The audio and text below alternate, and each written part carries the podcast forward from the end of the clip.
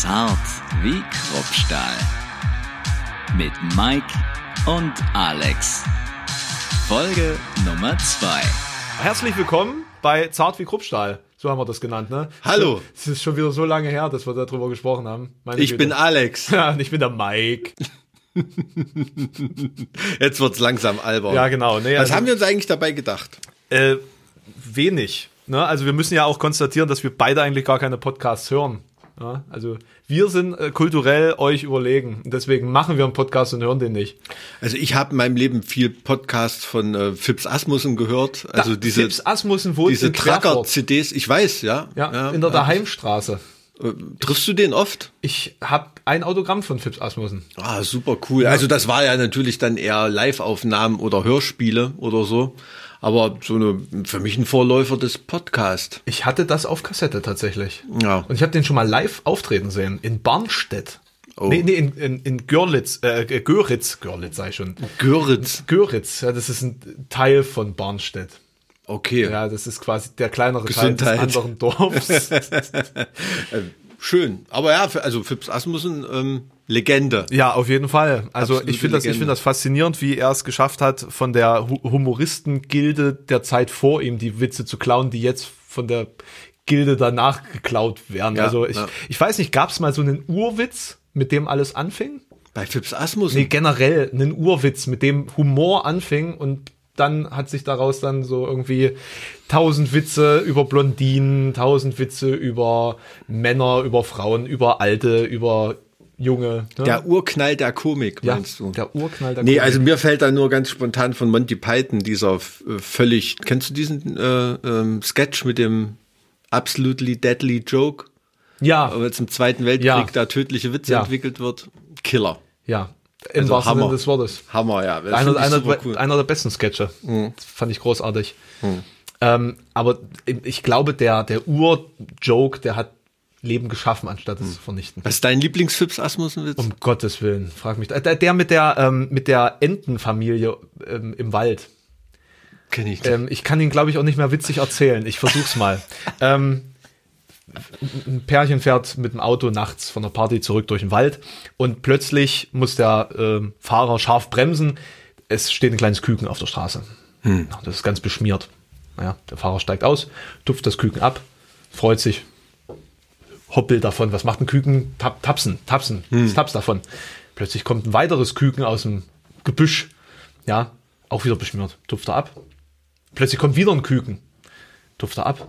Plötzlich kommt ein Mann mit heruntergelassener Hose aus dem Gebüsch und meint, ach, können Sie mich bitte auch abtupfen, meine Küken sind alle. Ui, ui, ui, ui, ui, Ja, ui, ja, ja, ja. Aua, Kleine, aua, aua. kleine Introduction äh, in den, die humoristische Schaffenskraft von Fips Asmussen. Da fällt mir ein, ich hatte, heute hatte ich eigentlich meinen Sodomie and Last Shot an von, von, von Sodom, aber äh, mein Lieblingswitz tatsächlich, Fips Asmussen, äh, ihr Rock war so kurz, sie musste zweimal Lippenstift auftragen. Ja, der ist auch ganz hervorragend. Vor allen Dingen, wenn du mit äh, sieben oder acht diesen Witz Ja, Markus und ihn, lacht. und ihn nicht verstehst. Äh, wir müssen auch Markus. Ich habe den nicht verstanden damals, Ja, den ich Witz. Das nicht. war, äh, ich lag irgendwann in der Pubertät im Bett, hab nachts an die Decke gestarrt und dachte, Bäm, Alter. Richtig, ja. Da- Der Moment, wenn du merkst, dass die Pubertät irgendwie dann gezogen hat. Ne? Aber wenn du bei einem Podcast nach zwei Minuten schon bei Fips Asmussen landest, das ist kein gutes Zeichen, Alter. Nee, nee. Ähm, aber ich finde, das hat auch was mit unserer Sozialisation zu tun. Hm. Also ich, ich finde das faszinierend, dass wir mit ähnlich schlechtem Humor sozialisiert sind, obwohl er in den 70ern schon angefangen hat mit seiner Schaffens. Wahrscheinlich, keine Ahnung, ich weiß es nicht. Ja, ja, ja. Die kam damals über Ariola Express raus, die Kassetten. Da hat er mehrere Millionen Platten Ja, verkauft. der, ne? der hat auch goldene, glaube ich. Hm. Sogar so von dem einen oder anderen. Wahnsinn. Ne? Und jetzt ist er immer in so einer äh, lila Seidenweste im Real. Ja, und die, also die politische. Korrektness, die hat ihm natürlich äh, Genick gebrochen, ne? weil natürlich ganze 50 Prozent seiner Witze, die kann er heute bei Betriebsfeiern nicht Alle, mehr, glaube ich. Das, äh, nicht mehr erzählen, weil dann natürlich die ganzen ähm, ähm, Beauftragten, die das Leitbild der Firma im, im, im Auge haben, da intervenieren müssen. haben wir eigentlich so einen Beauftragten? Markus, Markus, du bist der.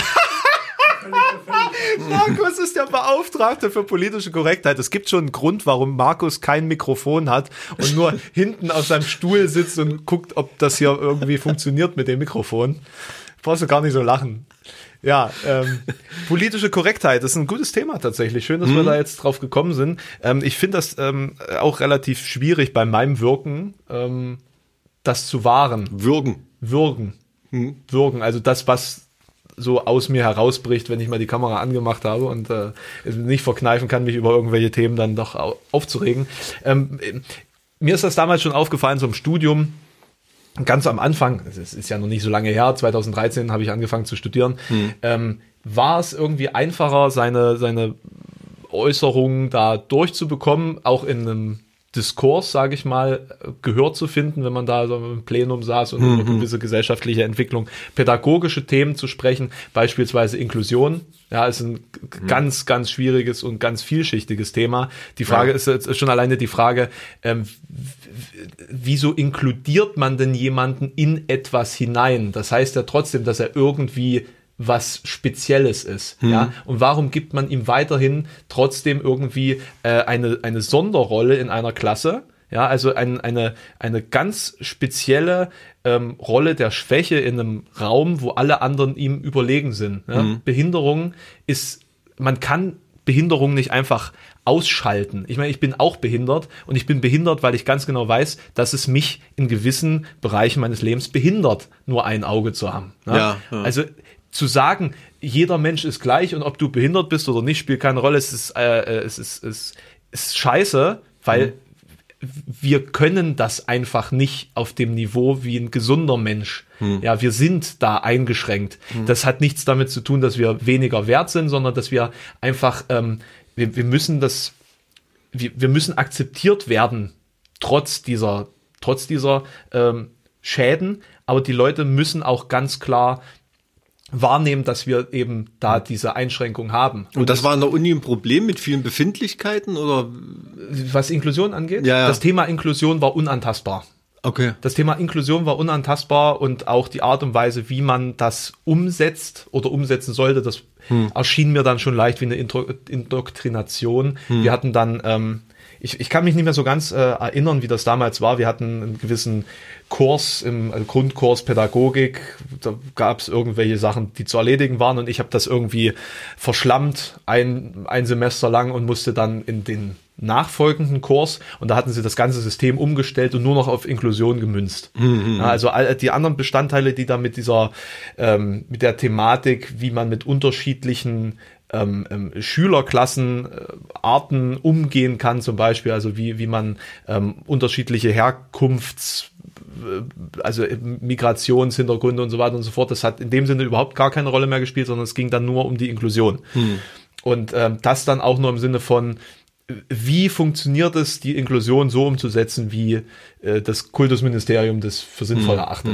ja. Und, und das war für mich dann ähm, so, ein, so ein erster Hinweis darauf, dass hier nicht mehr möglich ist, etwas zu sagen, was man selbst für richtig hält, ja, oder in den Diskurs einzubringen. Auch wenn es vielleicht auch nicht richtig ist, ja, aber man muss ja zumindest zumindest äh, äh, in, in der Uni darüber sprechen dürfen. Ja, das ist schon, schon ganz ist, oft so, dass du es zwar einbringen kannst, aber es fällt nicht in den Diskurs. Ne? Mhm. Es verursacht da keine Gegenreaktion in dem Sinne, dass es aufgenommen wird und, und, und reflektiert und, um sich versucht vom Gegenteil zu überzeugen, das ist dann ganz oft einfach nur so ein argumentatives Ausgrenzen und von Ja. vornherein gar nicht zulassen. Ne? Das ist ja im universitären Bereich in, in vielen Themen, vielen Themen der, der Fall. Das, das, das nehme ich auch wahr. Bei der Inklusion ist ganz interessant, wenn man so ins Grundgesetz guckt, da gibt es ja Artikel 3, ne, Gleichheitsgrundsatz, da sagt ja, Gleiches gleich und äh, Ungleiches ungleich behandeln.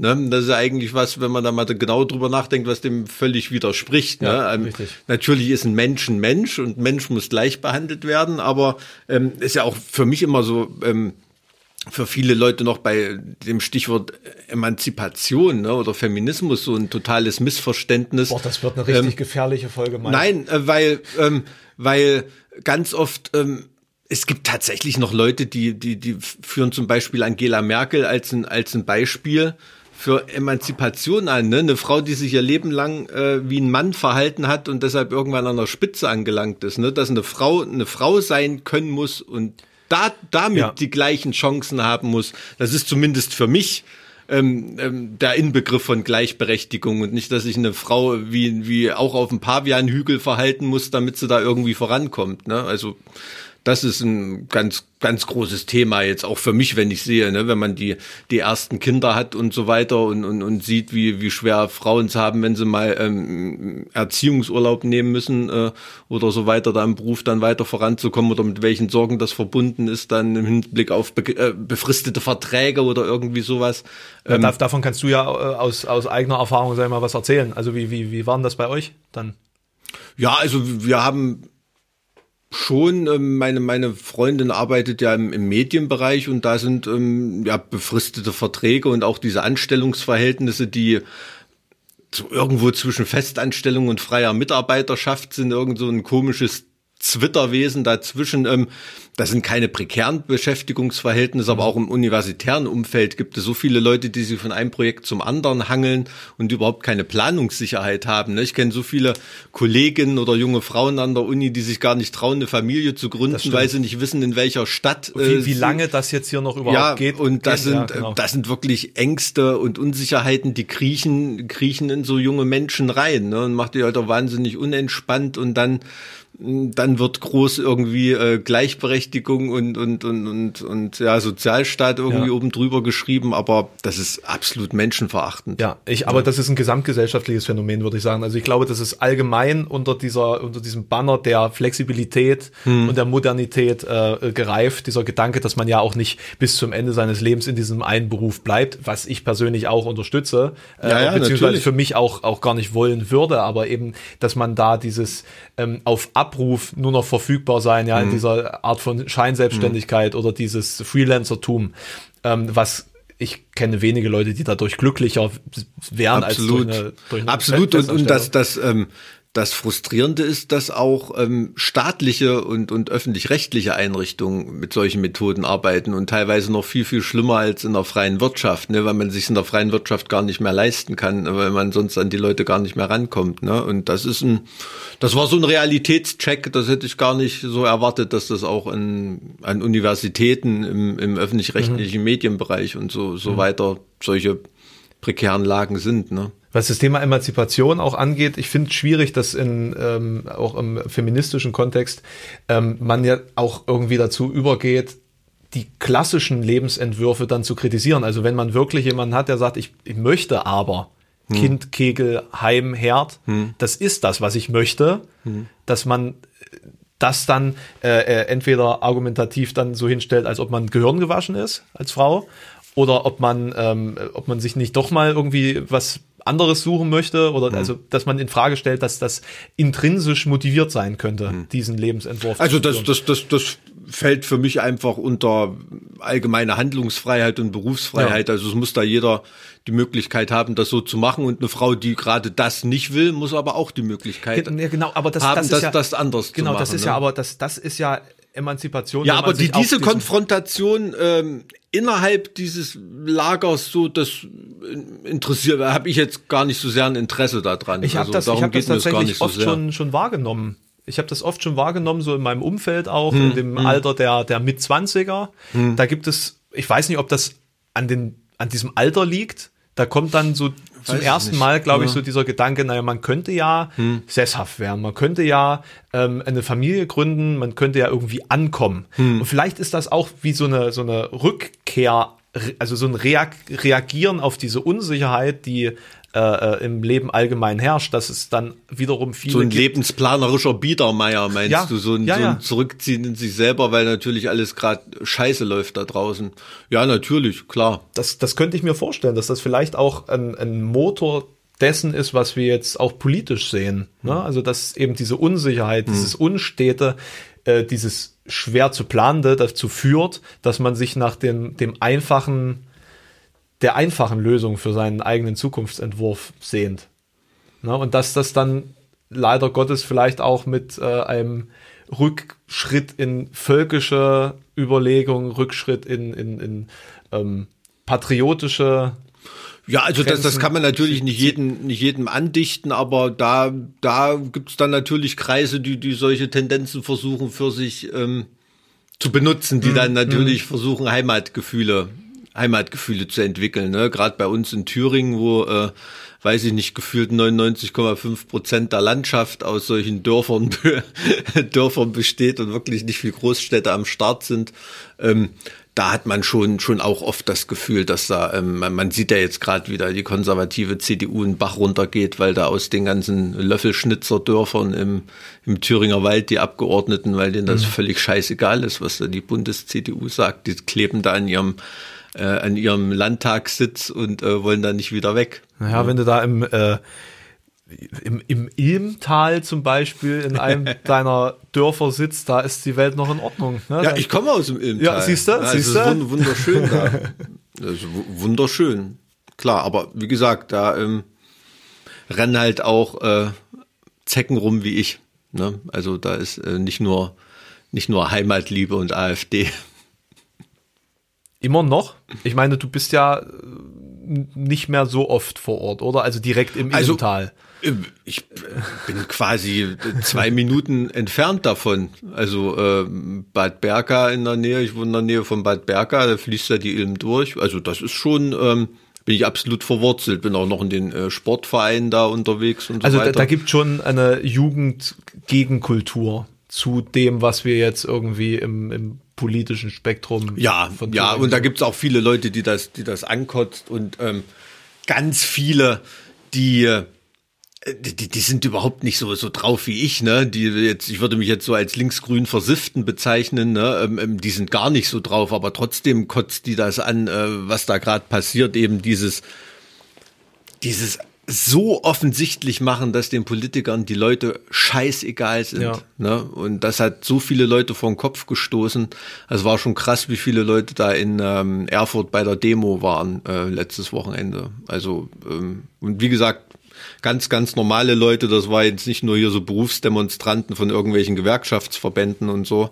Ähm, das war schon, äh, war schon beeindruckend. Und ich glaube, das hat auch ein ganz schönes Signal gesandt, außer in die Löffelschnitzerdörfer der ja, CDU. Ist auf jeden Fall gut, dass es da noch, also, äh, sag mal, der Versuch der politischen Emanzipation da äh, stattfindet von Volksseite aus. Also, Mhm. dass man zumindest sieht, dass, dass da nicht alle sich äh, irgendwie ähm, einigeln oder wegducken oder zur Mhm. Seite gucken, betreten und das einfach passieren lassen. Also ich habe schon das Gefühl, da sind viele Leute, die sagen, ey, jetzt reicht's. Also das äh, geht gar nicht. Ne? Also die, die finden, viele finden Ramelow auch scheiße, ne? aber was da nun abgegangen ist. Die Frage ist, was, was wählt man am Ende? Ne? Also Mhm.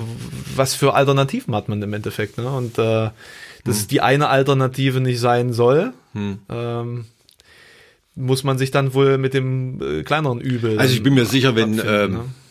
wenn Ute Freudenberg oder Clouseau zur Wahl antreten würden, die würden mit absoluter Mehrheit gewinnen. Also äh, so ist die Lage gerade in Thüringen. Ja. Ja, also Clouseau ist ja so, sozusagen der, der Ehrenbürger des Staates, oder? Der hat ja, hat ja jetzt nicht wieder was Neues rausgebracht. Was ist deine Ich Meinung? sehe den immer nur bei Vita Cola Was ist Werbung. Keine bei der Ahnung. Kinowerbung, ja, ja, die, ist- die ist nicht schlecht tatsächlich. Äh, super. Also gut gemacht, Ja. ne? Ich trinke ja nur die schwarze Vita Cola. Also ich mag diesen Zitruskick überhaupt nicht.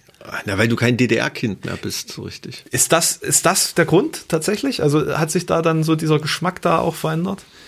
Also das ist als schon wichtig, was du als Kind für eine erste Cola trinkst. Also ich kann mich an meine erste, Na, Club Cola äh, war an, an meine so erste Coca-Cola erinnern, ne? als ich, wir sind ja damals immer in, äh, in die CSSR gefahren in Urlaub. Äh, Du sicher auch, Markus, oder? Da immer äh, kästenweise Coca-Cola und Pepsi äh, gekauft im Supermarkt. Jetzt hat er sich und äh, gar nicht. Nein. Und ähm, und als ich da die erste getrunken habe, war ich echt enttäuscht. Ich kann mich auch noch an mein erstes Wurstbrötchen aus Westdeutschland Mhm. Ja, so erinnern. schmeckt also der Kapitalismus. Ja, Ah, verdammt. da war meine Mutter. Ähm, meine Mutter ist ähm, blind, also quasi doppelt so schlimm dran wie du. Doppelt so schlimm, das tut mir, das tut mir leid. Und ähm, äh, die durfte als Behinderte schon zu DDR-Zeiten äh, rüber in Westen fahren und so. Und die hatte dann von meinen Verwandten noch irgend so als Wegzerrung so ein Wurstbrötchen mit dabei und so. Und das habe ich dann irgendwie gegessen und dachte, das war irgendwie so Folienwurst mit so einem Supermarktbrötchen. Und da habe ich geschmeckt, dass mit dem System irgendwas nicht in Ordnung sein kann. Ja. Das war, weiß ich, Also ist mein jetzt- allererster Eindruck, Der- das weiß der, ich der noch wie heute. Erweckungsmoment, der Ja. Erweckungsmoment. Absolut, und das zwei, drei Jahre vor der Wende. Ja. Und da wusstest du aber schon auch innerlich, dass du Veganer werden musst, weil sobald der Kapitalismus mit seinen Wurstprodukten über den Osten Nee. herfällt, ist das auch nicht mehr interessant.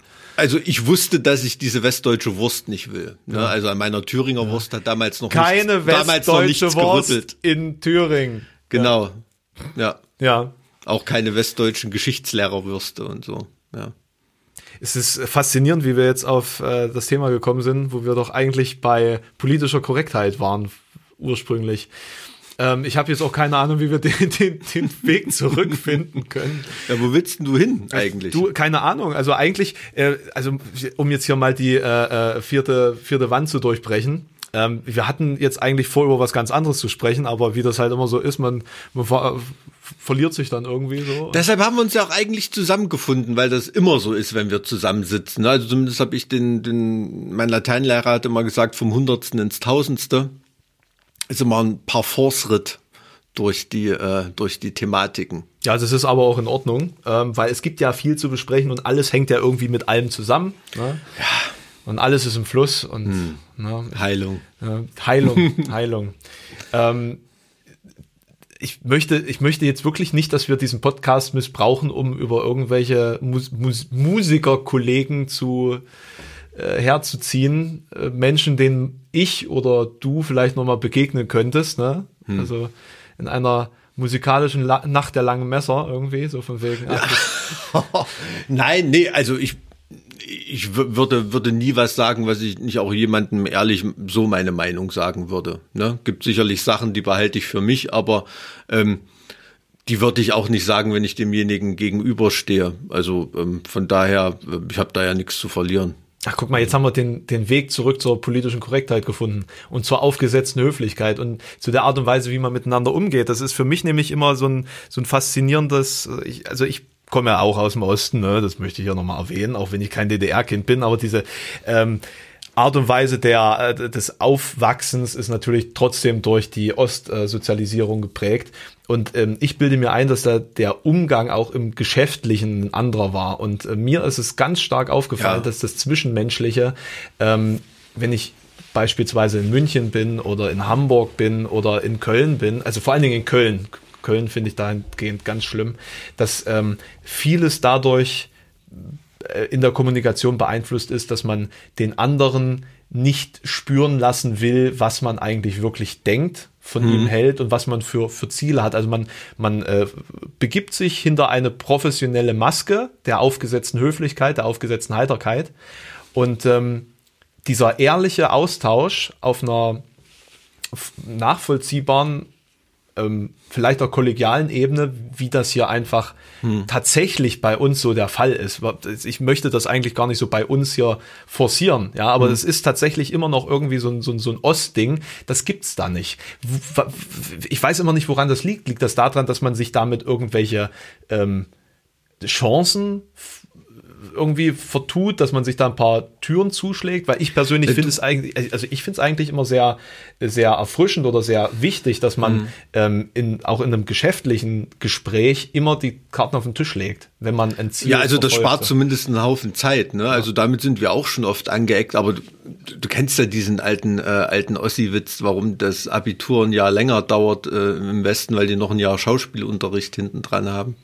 Jetzt, jetzt habe ich endlich verstanden, was mein Opa damals gemeint hat damit. Mit dem Jahr Schauspielunterricht. Krass, das, den, den Witz habe ich nicht verstanden bis zu diesem Moment. Siehst du? Danke für die Erklärung. Erleuchtung. Ja, wirklich. Na, siehst du. Ähm, und ähm, also da, das nehme ich, das nehme ich ähm, total so wahr. Ne? Also das siehst du ja auch. Es muss ja nur, wenn wieder irgendwo äh, Bambule in Chemnitz war oder so, da schickt RTL ein Kamerateam in Chemnitz auf den Marktplatz und findet da irgendwie vier, fünf Krähen, die da ihre Wut in die Kamera keifen und das ist überhaupt kein Problem. Ne? Das ist in Westdeutschland. Ähm, haben die Leute die gleiche Meinung, aber das würde nie so jemand in die Kamera reinkrakehlen. Ne? Und diesen Unterschied, den nehme ich auch ganz stark wahr. Ja, und ich habe auch schon, äh, irgendwelche geschäftlichen Termine gehabt, gerade am Anfang der Karriere, wo du gedacht hast, ey, das lief ja geil, die fanden dich total cool und hast du nicht gesehen und ähm, mhm. ähm, hast dann hinterher hintenrum erst gemerkt, was das für ähm, eigentlich für Luftpumpen waren, die die eigentlich überhaupt nichts bieten können und von dir gar nichts gehalten das ist, haben. Das ist so wahr. Das ja. äh, musste ich die letzten Jahre auch, äh, hm. also als Dorf-Ossi hm. äh, gehst du da echt erstmal äh, auf dem Spießrutengang. Ne? Ja, ja. Also da äh, habe ich auch Erfahrungen und äh, Fehleinschätzungen noch und nöcher gehabt in den letzten Jahren. Das, äh also mir hat mein alter Handwerker gesagt, der hat das nach der Wende wirklich so so gelernt, dass er in der hat gemerkt in der DDR, da durfte ich über Honecker nicht das Maul aufreißen und in der BAD, da kann ich zwar sagen, der Bundeskanzler ist scheiße, aber ich darf ähm, über meinen Chef überhaupt nichts Negatives sagen, ne, was in der DDR gar kein Problem war. Hm. Was, ja. was gibt's denn sonst noch so? Also jetzt tatsächlich als Frage von mir an dich, als jemand, der nicht in der Generation äh, Wende geboren ist oder in der Generation davor geboren ist tatsächlich.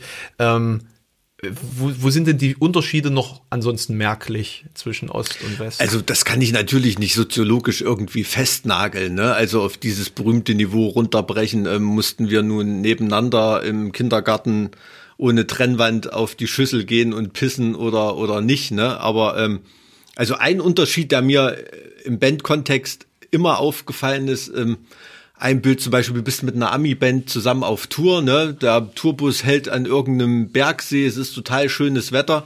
Die Ossi-Bande ist nach einer halben Minute nackt, äh, rennt da im See rum und die Amis stehen nur völlig konsterniert äh, dort und wissen überhaupt nicht, was da gerade passiert und haben Angst, dass gleich die Bullen kommen. Außer da, du bist mit Mötley Crew unterwegs. Äh, das, das weiß ich nicht. Also es war auf jeden Fall nicht Mötley Crew. also das, äh, das ist so ein Ding, diese, äh, diese Angst vor Nacktheit irgendwie, also hm. da haben wir immer viel, viel weniger ein Problem gehabt. Ne? Also das ist noch viel mehr der Unterschied zwischen Ostdeutschland und USA oder, oder Nordamerika. Ne? Im Westen gegenüber ist das auch so ein bisschen, aber irgendwie so ein unverklemmterer Umgang und mehr Teamwork. Ähm, das ist bei uns auch auf jeden Fall, nehme ich immer wahr. Wenn man mit ähm, westdeutschen Bands zu tun hat, hat man oft so, dass es da so ein, zwei Diven gibt, die da komplett ihre Vision verfolgen und mhm. so weiter. Und ähm, so wie bei uns oder wie man es auch immer bei Rammstein wahrnimmt, das ist ja auch so ein basisdemokratischer Haufen, der für alle Entscheidungen ewig braucht, weil da jeder was zu sagen hat. Ähm, das habe ich bei westdeutschen Bands selten getroffen, ne? weil das wirklich immer so dieses Einzelkämpfertum da noch mehr an die Leute eingezogen ist. Ja. Über das Thema hatte ich es auch mal mit, mit Micha von In Extremo, der hat auch gesagt, das hat man so aus der DDR-Musikszene rübergenommen und wir haben ja auch unsere ersten Schritte in Clubs gemacht oder haben unsere ersten Demos als 14-, 15-Jährige bei Bands aufgenommen, die noch so aus dieser DDR-Zeit kommen und die uns das so vermittelt haben, ne, dass da einer dem anderen hilft und das alles eine große eine große Kundenmischpoke hm. ist. Wie nimmst du das bei Bands wahr, die jetzt ähm, sag mal, meiner Generation sind und aus dem Osten kommen. Ist, ist, ist das da schon anders? Ist das da angepasst oder gibt es da auch noch irgendwie so diesen basisdemokratischen Ansatz? Da bin ich mir nicht ganz sicher, ob das, ob, ob das ähm, manchmal der Altersunterschied ist, die mhm. Unterschiede, die man da wahrnimmt, oder ob das wirklich schon so ein Generationenunterschied ist. Ne? Das kann, kann natürlich auch sein. Aber man merkt trotzdem immer noch, auch wenn jemand Mitte, Ende der 90er geboren ist, dass er von seinen Eltern viele andere Sachen, Werte, Einstellungen und auch einfach Erlebnisse ja, äh, mit, das, mitbekommen das hat. Das Thema ne? Erlebnisse hatten wir jetzt in der ersten Folge schon. Also mhm. äh, dementsprechend, ähm, die fleißigen Zuhörer dieses Podcasts wissen ja schon alles über uns, äh, was wir erlebt haben, wie wir zu den äh, ja, liebenswerten Menschen herangereift sind, die wir ja sind.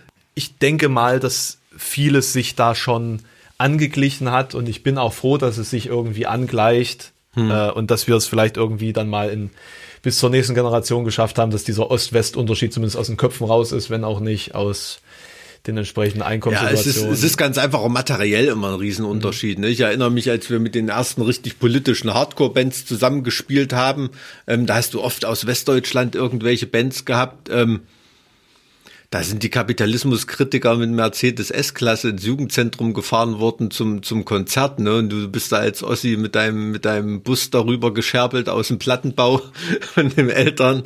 Ähm, ähm, das ist schon, ähm, schon echt ein Unterschied gewesen, auch vom, materiellen Hintergrund irgendwie. Ne? Also da ähm, hat man schon gemerkt, dass gerade auch systemkritische Musik oder so auch echt ein Hobby der oberen Mittelklasse ist in Westdeutschland. Das habe ich so nach der Wende in der DDR nicht so wahrgenommen. ist interessant, weil irgendwie ist es das, was einem immer so auffällt, dass es äh, viele Punks kommen irgendwie aus der Mittelschicht, hm. aus einem guten Elternhause hm. eigentlich. Dass so alle relativ oft so Salon-Bolschewiken sind, so wie du es gerne ausdrückst. Bolschewisten. Ja. ja, ja, ist so. Also ähm, ich, ich glaube auch, also das ist auch schon ein paar Mal untersucht worden, dass die einzige Musikrichtung, die wirklich so richtig in einer härteren Gangart ähm, von der Straße und aus der Arbeiterschaft kommt, das ist wirklich Metal. Ne?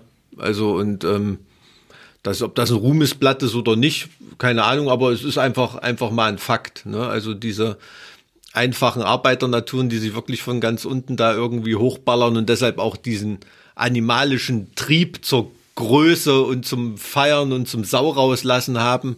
Wie du.